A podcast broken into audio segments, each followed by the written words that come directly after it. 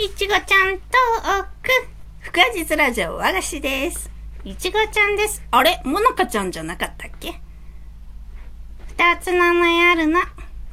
さて、今日は、お歳暮の話。お歳暮の話？うん、まだ時期に早いけど。お歳暮って言うとね、思い出があるわ。え、そんなにもらったの？うん。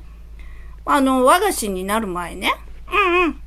ほら、私って会計事務所に勤めてたじゃん。お、そうだっけ？そうなのよ。うんうん。あ、それで、たくさんもらったの？うん。あの、事務所にいっぱいお歳暮が来るのよ。うんうん。先生が全部持って帰っちゃったの。うん、そんなことないの。先生がね、みんなで分けなさいって言ってね、毎年分けてくれてたのよ。ほーん、どういな。毎年いろいろもらってたの。まあ、あの、有名な羊羹とかね、うんうん。有名なクッキーとかね、うんうん。有名なパウンドケーキとかね。なんか有名尽くしだね。そうそう。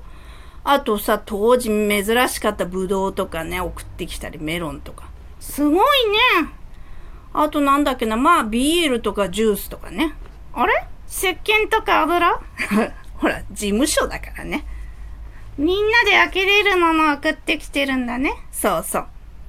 まあ、あのある年まではまあ普通にそのお歳暮の時期をね、乗り切ってたのよ。どういうこと乗り切ってたって。ほら、私が一番新人だからその事務所で、うんうん。和菓子ちゃんが和菓子になる前、勤めてたところで新人だったんでしょそうそう。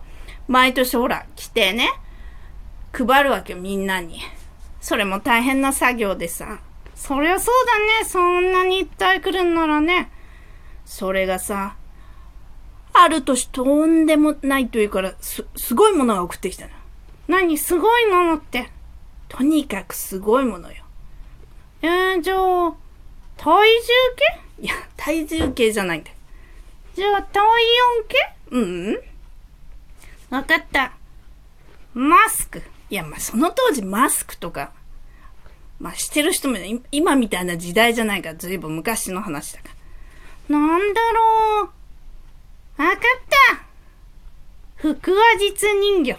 いや、お歳暮に腹話実人形送ってこないって。なんなのもったいずってないで早く教えてよ。ほら、おにぎりに入れると美味しいものあるじゃない。梅干し、まあ、梅干し美味しいけどね。かつお節、いや、かつお節も美味しいけどね。シーチキン。シーチキンも美味しいけどね。あれよ。あ、わかったわかった。鮭？そうそう。鮭。美味しいよね、鮭おにぎり。でしょ？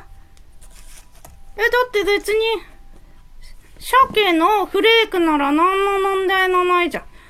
フレークじゃないのよ。あ、じゃあ、キリニで送ってきたな。うん。